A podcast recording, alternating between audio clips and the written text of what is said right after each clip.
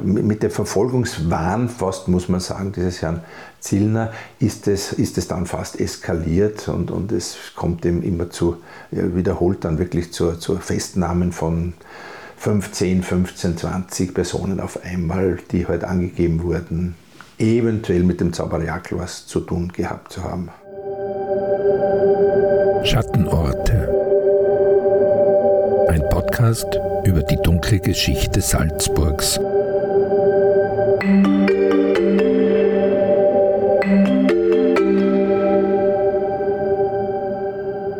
Herzlich willkommen zurück zu einer neuen Folge des SN-Podcasts Schattenorte und zu einer Halloween-Spezialfolge. Mein Name ist Anna Boschner und zusammen mit meiner Kollegin Simona Pinwinkler beleuchten wir jede Woche einen Ort in Salzburg mit einer dunklen, mystischen Vergangenheit. Heute geht es um die Zauberbubenprozesse in Salzburg und um Jakob Koller. Doch wer war Jakob Koller, auch bekannt als Zauberer Jackel? Warum gibt es so viele Mythen um ihn, um ihn und seine Person? Und warum generell gibt es so viele Sagen und Geschichten um die ganzen Zauberbubenprozesse? Dem wollen wir in dieser Folge auf den Grund gehen. Dafür fahren wir sogar am Ende der Folge bis in den Lungau. Aber zunächst einmal treffe ich Historiker Gerhard Ammerer. Wer unseren Podcast aufmerksam hört und schon länger, kennt ihn bereits. Amara ist Experte für historische Kriminalitätsforschung in Salzburg. Ob mit Mythen des Teufels, der Hexerei, der Verbrennung oder der Todesstrafe, der Historiker hat sich mit den dunklen Kapiteln der Salzburger Geschichte beschäftigt.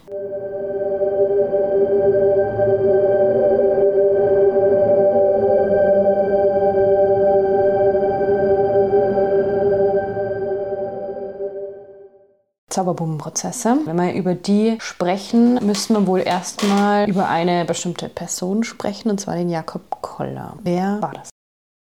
Der Jakob Koller war einer damals vielen Buben, die ein bisschen mehr oder weniger heimatlos waren, mit seiner Mutter herumgezogen ist nach dem Tod des Vaters. Die Mutter wollte die Stelle des Vaters übernehmen, hat sie nicht bekommen und ja, waren äh, zwei von vielen, vielen Vaganten, Vagierenden, die mehreren Ländern, nicht nur in Salzburg herumgezogen sind, sich durch Bettel, zum Teil vielleicht auch aggressiven Bettel, aber die zwei sind bekannt auch dafür, dass sie also erhalten haben, äh, dass sie auch Opferstockdiebstähle tätigt haben. Die Mutter wurde dann eben einmal erwischt. Er konnte entkommen. Und ja, und während der Untersuchung, während des Prozesses hat sie dann plötzlich äh, zugegeben, sie könne fliegen und zaubern äh, etc. War völlig unnotwendig, also man weiß nicht genau, wie sie auf das überhaupt gekommen ist. Und damit haben die Prozesse um den Zauberer Jakel begonnen, äh, allerdings sehr zeitverzögert. Jakob Koller war der Sohn eines Abdeckers. Abdecker sind diejenigen, die die Häute von Tieren oder waren diejenigen, die die Häute von Tieren nach deren Tod abziehen und deren Kadaver beseitigen. Genauso wie Scharfrichter war dieser Beruf unehrlich. Für die Familie Koller war es demnach nicht möglich, jemals etwas anderes zu machen. Und Jackel dürfte wohl im Jahr 1655 geboren worden sein. Zu Beginn der großen Verfolgung von Hexen und Zauberern in Salzburg war er also in etwa 20 Jahre alt. Sein Geburtsort wiederum ist nicht ganz klar. Viele Quellen gehen jedoch von Mauterndorf im Lungau aus.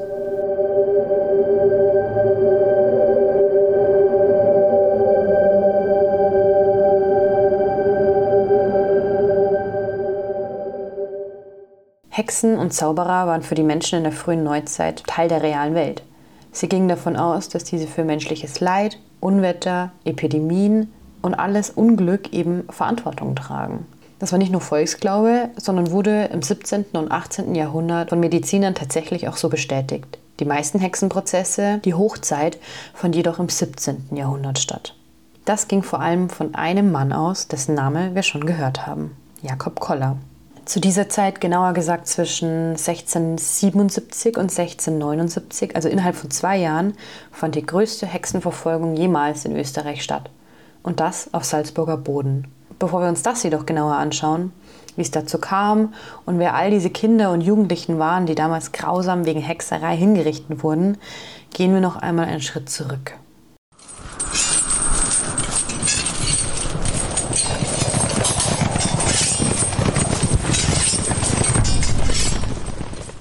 Wir befinden uns in einer kleinen Eiszeit in Europa. Das bedeutet, die Zeit ist von relativ kühlem Klima geprägt, jedoch auch mit starken regionalen und zeitlichen Unterschieden. Auf Salzburg wirkte sich das im 17. Jahrhundert durch immer wieder starke Unwetter aus. Zudem waren die Spuren des Dreißigjährigen Krieges zuvor noch spürbar. Viele Almosensammler, junge Männer im arbeitsfähigen Alter zogen durch das Land und erhielten oft auch widerwillig Unterschlupf bei Bauern. Notdiebstähle und aggressives Betteln gehörte zum Überlebensrepertoire.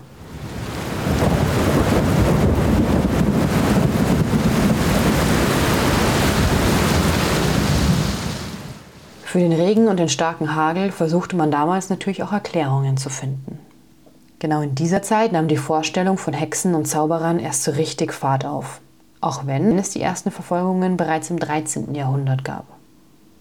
Viele Leute meinen ja, Hexenverfolgung, das ist was Mittelalterliches, was ein völliger Unsinn ist. Äh, Im Mittelalter beginnt es da und dort regional, punktuell, aber, aber noch sehr, sehr bescheiden. Und im, im Mittelalter steht, steht eigentlich nur der Schadenszauber im Mittelpunkt. Das heißt, auch der erste Hexenprozess äh, im Pinzgau äh, entsteht nach äh, Unwettern. Ja, wo man einen Schuldigen gesucht hat. In Salzburg gab es auf Schloss Moosham im Lungau den ersten Hexenprozess. Das war 1531. Wenige Jahrzehnte danach kam es zur viel beachteten Verfolgung und Hinrichtung eines Pfarrers. Der Pfarrer und seine Köchin wurden nach anhaltenden Unwettern des Schadenszaubers bezichtigt und hingerichtet.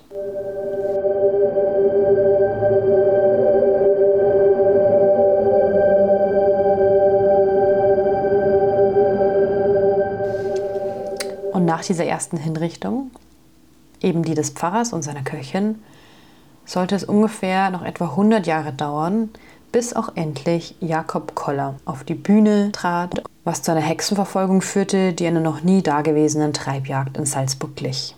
Nachdem seine Mutter Barbara Koller, bekannt als die Kollerin und mittlerweile Witwe, verurteilt und hingerichtet worden war, zog Jakob, der Sohn, der mittlerweile ungefähr 20 Jahre alt war, allein durch das Land und schaffte es auch bald Anschluss zu finden. Immer mehr Bettlerjungen und Obdachlose gesellten sich zu ihm. Er habe eine Schar von Genossen, ein paar Dutzend, um sich gehabt, sagt Historiker Gerhard Ammerer. Mit Hilfe von Ritualen beschlossen die Jugendlichen und jungen Erwachsenen ihre Blutsbrüderschaft, was ihnen später dann auch vorgeworfen wurde. Koller führte sie an, versprach ihnen eine bessere Zukunft, ein besseres Leben, mit mehr zu essen und zu trinken. Man habe auch nie richtig gewusst, wo die Bande, die Gruppe Jugendlicher eben unterwegs war. Der man nicht greifbarer werden konnte, die halt einmal da und einmal dort sind und die natürlich dann zum Teil auch wirklich Diebstähle begangen haben, weil, weil es zum Überleben einfach notwendig war also Not, Notdiebstähle, die aber in der Bevölkerung eigentlich nicht so sehr wie bei der Obrigkeit verschrien war, weil, weil die, die meisten Bauern, auch Klein- und Mittelbauern, ja am Existenzminimum oder am Level herumgeschwommen sind und denen das ja auch jeden Tag hätte auch passieren können. Es war auch die Zeit, das muss man gleich dazu sagen, der kleinen Eiszeit, die beginnt im 17. Jahrhundert stärker zu werden, äh, mit ihren Auswirkungen, wo es einfach ein, zwei Grad kälter wird in ganz Europa Europa und wo dann bestimmte Höhenlagen vor allem, weil wir haben so viele Bergbauern, gerade diese oberen Lagen wären dann einfach für gewisse Kultivierungen nicht mehr, das sind dann nicht mehr möglich. Also Getreideanbau beispielsweise kann man dann nicht mehr in höheren Lagen tätigen. Das heißt, die Bauern, den Bauern geht es auch immer schlechter. Im Großen und Ganzen hat natürlich auch diese Klimaveränderungen damals sehr viel bewirkt. Man sucht natürlich immer einen Schuldigen, man sucht immer Erklärungsmuster und für vieles hat man damals natürlich keine Erklärungen gehabt. Also auch für Krankheiten, äh, beispielsweise von Vieh und Mensch. Und eine der Erklärungen war da zum Beispiel, äh, das war angehext. Und dass Krankheiten angehext werden konnten, das war auch den akademischen Medizinern ganz klar. Also es war der Hexenglaube war in der Bevölkerung bis zu den äh, geistig oberen Schichten gängig äh, und es hat niemand daran gezweifelt. Das heißt, das Ganze muss man natürlich auf dem Boden wirklich eines Glaubens sehen, auch ein, ein Wirk eines Wirkungszusammenhangs, äh, der, dass ein Zauberbub auch allein nur durch Worte oder auch durch verschiedene Gifte oder ähnliches äh, die, die Milch von einer Kuh beispielsweise stoppen konnte oder ein Mäu, sehr häufig beim Zauberjackel, eine Mäuseplage, was natürlich natürlich war, äh, aber herbeiruf konnte. Und dass es dagegen natürlich auch einen Gegenzauber gibt. Also das, das, war, das war klare, war allen Leuten klar. Der Bettlerjunge wurde rasch im Land berühmt, aber auch berüchtigt. Bauern, die er bestahl, schrieben ihm das Unheil zu, das über sie geschah. Der Rest der Bevölkerung sah ihm auch das Unheil, das Böse, das über sie gekommen war. Sie schrieben ihm die Fähigkeit zu, für all die Unglücke wie Missernten verantwortlich zu sein. Er wurde also im Alter von knapp 20 Jahren durch Verleumdungen und Betrügereien auffällig und war zudem auch durch andere Formen der Manipulation zu Geld gekommen. Der Mythos um den Zauberer Jackel war geboren. Es gab zunächst nur eine weitere Anklage gegen einen relativ jungen, körperlich und geistig etwas behinderten Knaben. Und dann ist eigentlich eineinhalb Jahre nichts geschehen. Das war das Eigenartige. Und dann kommt es zu den nächsten Prozessen und dann plötzlich war das lawinenartig äh, weil sich eben mehrere Leute damit sehr auseinandergesetzt haben, äh, ist das Ganze dann, dann explodiert, kann man sagen. Also innerhalb von zwei, zweieinhalb Jahren wurden dann diese ganzen Hinrichtungen, es waren doch immerhin 138 äh, hingerichtet, Männer und Frauen, auch sehr viele Männer, also es war nicht nur ein Hexer, Hexenprozess und Hexer, Hexerprozess auch, bis dann der Erzbischof schlussendlich eingeschritten ist, nachdem das Ganze auch auf die Salzburger Stadtbevölkerung übergeschwappt ist und, und das ist natürlich auch eine teure Angelegenheit. Zwei Drittel der Verfolgten waren unter 21 Jahre alt. Vom Prozess her ist der Zauberer Jackel-Prozess was ganz was, eine ganz große Ausnahme. Es gab einige punktuelle Prozesse mit zwei, drei Angeklagten vorher oder einem Angeklagten. Aber das sind wirklich sehr vereinzelt und, und wirklich nur ab und zu. Und das, das, wie gesagt, das hat auch nicht dieses Schneeballsystem dann nach sich gezogen. Äh, das ist der erste Prozess, wo es dann plötzlich viele, viele Angeklagte gibt, weil man alle verfolgt hat, die dann sagen, ja, ich kenne den Zauberer Jackel, bin mit dem herumgezogen oder ähnliches. Äh, diese wurden dann alle inhaftiert. Dieses Schneeballsystem äh, ist eigentlich vor allem eine Folge eines sehr aktiven äh, Richters, des Sebastian Zillner, der selber auch Kinder hatte, Familie in Salzburg und der sich aber jetzt sehr massiv äh, eingesetzt hat, also dass sie die, auch davon überzeugt, äh, dass die, diese Hexen, die Zauberer beseitigt werden müssen, zum Wohle der Bevölkerung. Äh, und mit diesem verstärkten Einsatz und mit diesem Heranziehen äh, natürlich auch äh, dementsprechende Festungshaft etc. wurden zum Teil dann auch auf Hohensalzburg eingekerkert und wie gesagt auch im Hexenturm und anderen Gefängnissen.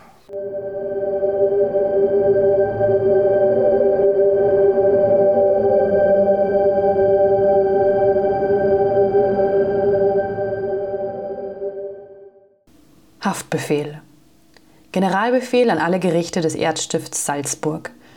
Unser gnädigster Landsfürst und Herr hat, um ihn handfest zu machen, eine Belohnung von 20 Reichstaler geschlagen und solches Geld demjenigen, der denselben entweder gefangen zu dem Gericht bringt oder aber zu solchem wirklichen Ende dort anzeigt. So etwa klang der Haftbefehl, der auf Jakob Koller ausgesetzt wurde. Am 9. November 1677 wurde die Belohnung, die auf die Festnahme Jackels ausgesetzt worden war, in einem Generalbefehl an alle Gerichte von 20 auf 50 Reichstaler noch einmal erhöht. In dem Befehl heißt es, trotz der am 3. September 1677 ausgesetzten 20 Reichstaler laufe dieser Zauberbub Jakob Koller noch immer frei im Erzstift herum und doch liege an dessen Handfestmachung zur Verhütung ferneren Unheils und besonders wegen Verführung der Jugend dem gemeinen Wesen sehr viel. Damit dieser Bösewicht umso eher gefangen werde, habe der Erzbischof die Belohnung von 20 auf 50 Reichstaler erhöht. Bei Verschweigung des Namens soll derjenige die Prämie erhalten, der entweder Jackes selbst gefangen nimmt oder zur Verhaftung wirklich beigetragen hat. Diese Resolution sollte zu jedermanns Nachricht öffentlich in allen Gerichten publiziert werden.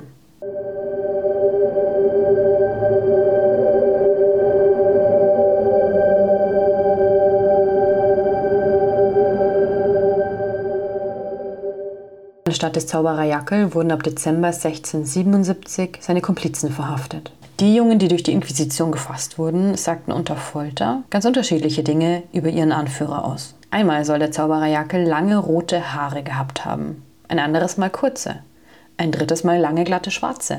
Manchmal wurde er als groß, manchmal als dick beschrieben, dann wieder als klein und schmächtig. Wohl in der Hoffnung, dadurch aus der Gefangenschaft entlassen zu werden, erzählten sie auch von den vermeintlichen Zauberkräften von Jakob Koller. Er könne sich unsichtbar machen, er könne fliegen und sich in einen Werwolf verwandeln, ist beispielsweise noch in den Verhörprotokollen zu lesen, die noch heute im Landesarchiv in Salzburg zu finden sind.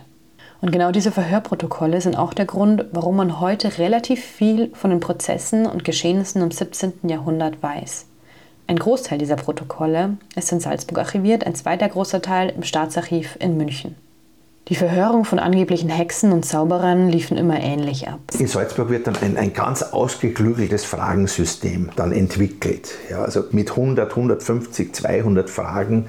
Wenn man die Verhörprotokolle liest, ist es zum Teil sehr erschütternd, äh, weil die wirklich alles Mögliche zugeben. Erstens äh,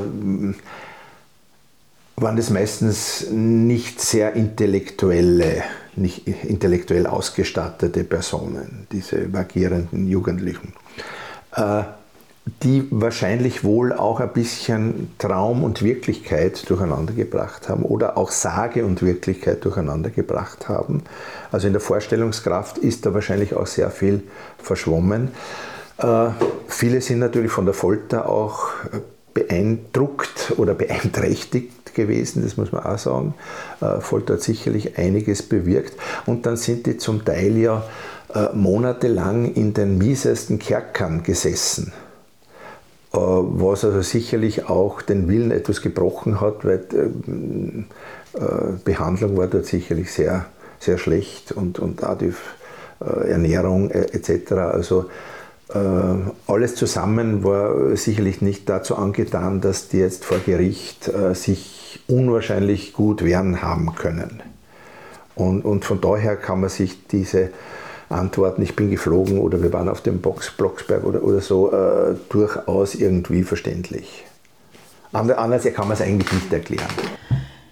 Einer der Jugendlichen, der 17-jährige Christian Fleiß, sagte zum Beispiel, als Jackel mit ihm zu einem Bauern gekommen sei, habe ihnen der Bauer ein gutes Mus gekocht und auch eine gute Milch gegeben.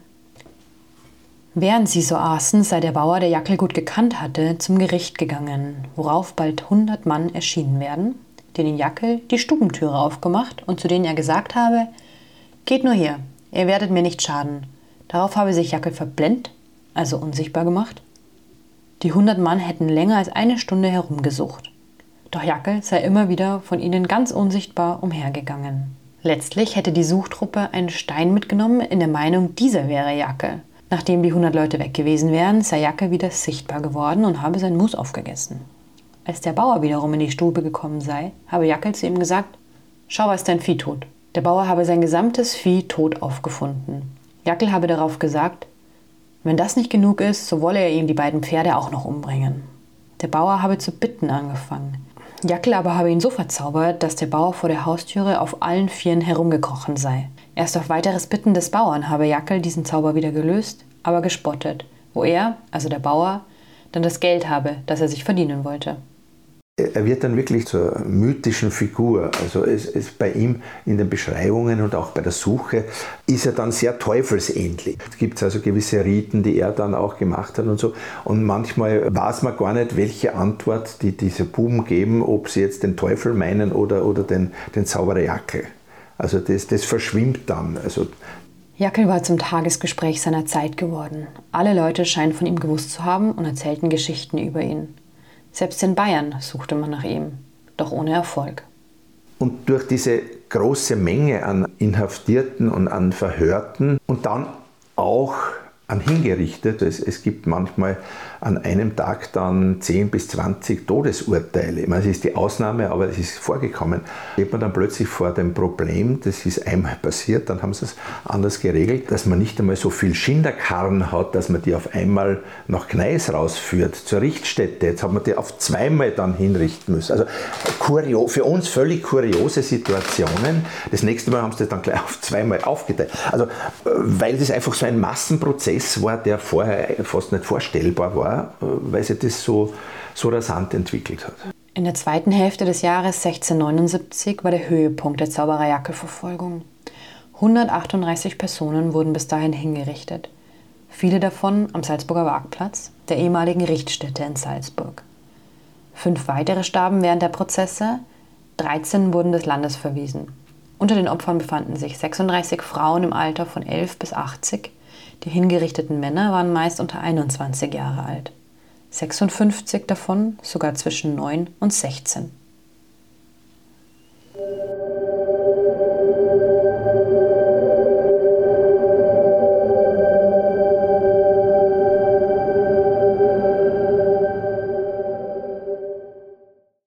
Zwei große Hexenprozesse gab es auch im Lungau. Die beiden Nachwehen der Zauberbubenprozesse in Salzburg nennt sie Ammerer.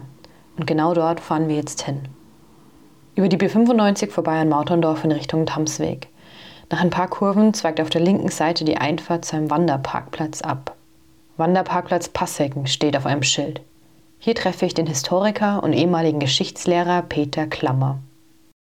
Wir sind jetzt da am Passecken, slawischer Name noch, heißt an der Lichtung.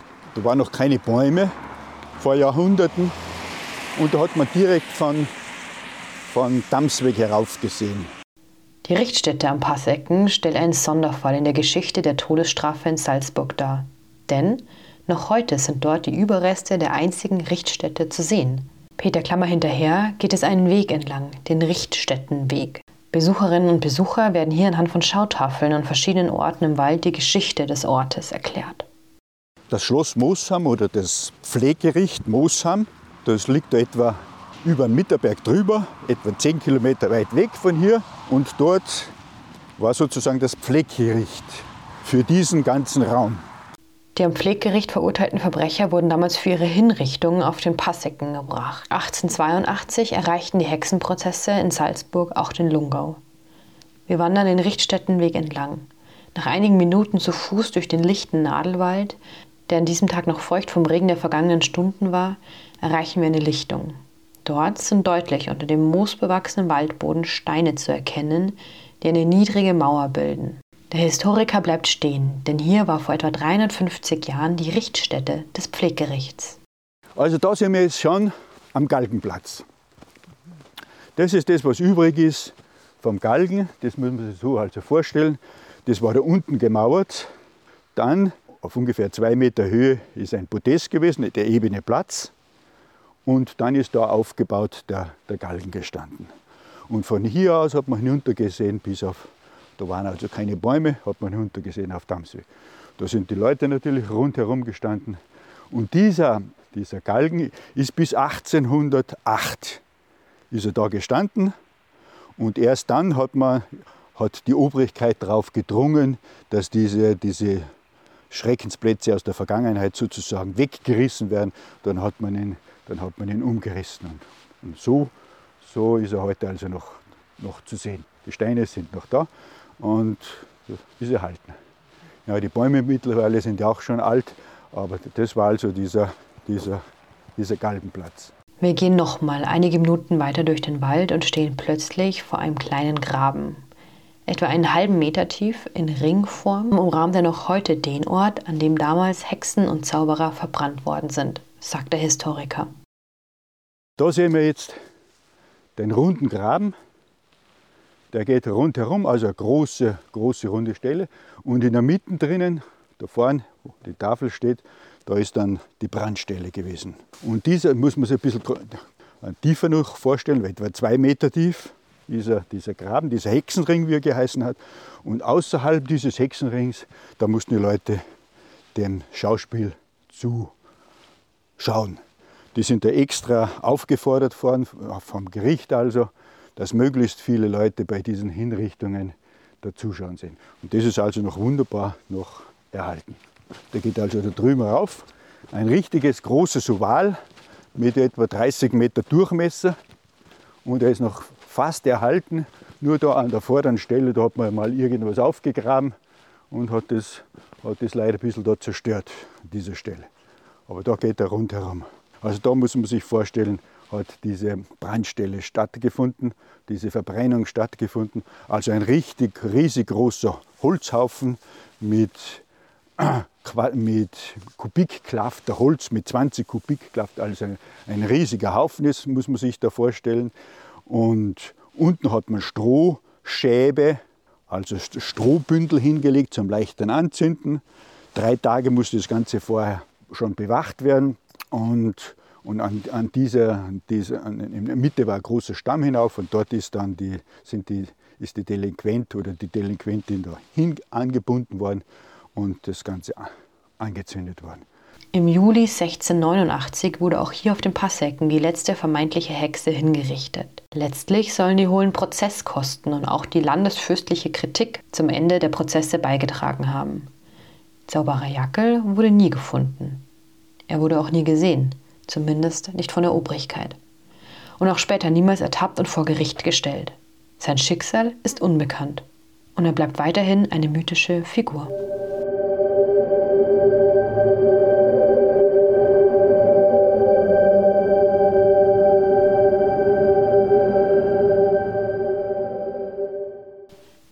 Das war die 16. Folge des SN-Podcasts Schattenorte. Wenn Sie gerne mehr zum Thema Hexenverfolgung hören möchten, dann können Sie jetzt gerne weiterklicken zu einer Podcast-Folge meiner Kollegin Simona Pinwinkler. Sie hat sich bereits für die vergangene Staffel unseres Podcasts im Schloss Moosham im Lungau umgesehen. Dort wurden all die Hexen und Zauberer gefoltert und verurteilt, von denen wir heute wiederum gesprochen haben. Simona war mit der jetzigen Schlossherrin auf der Suche nach Geistern, die dort noch heute leben. Und noch einen weiteren Podcast-Tipp habe ich für Sie. Unter der Regentschaft von Max Gandolf von Kühnburg kam es nicht nur zur Hexenverfolgung und zu den Zauberbubenprozessen in Salzburg. In dieser Zeit kam es auch zur systematischen Vertreibung von Protestanten. Auch zu dieser Geschichte haben wir bereits eine Podcast-Folge aufgenommen. Interessiert Sie generell, wie sich die Geschichte der Hinrichtungen in Salzburg und jede der Todesstrafe entwickelt hat und wo das letzte Henkershaus steht? Dann empfehle ich Ihnen ebenfalls eine unserer Folgen aus Staffel 1. Alles zur Geschichte der Todesstrafe, den Protestanten und Schloss Moosham verlinke ich Ihnen in der Folgenbeschreibung.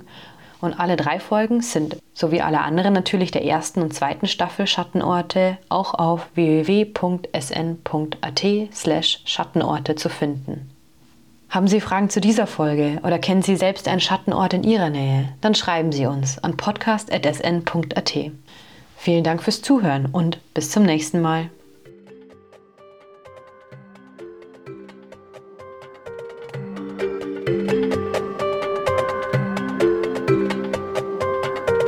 Das war ein Podcast der Salzburger Nachrichten.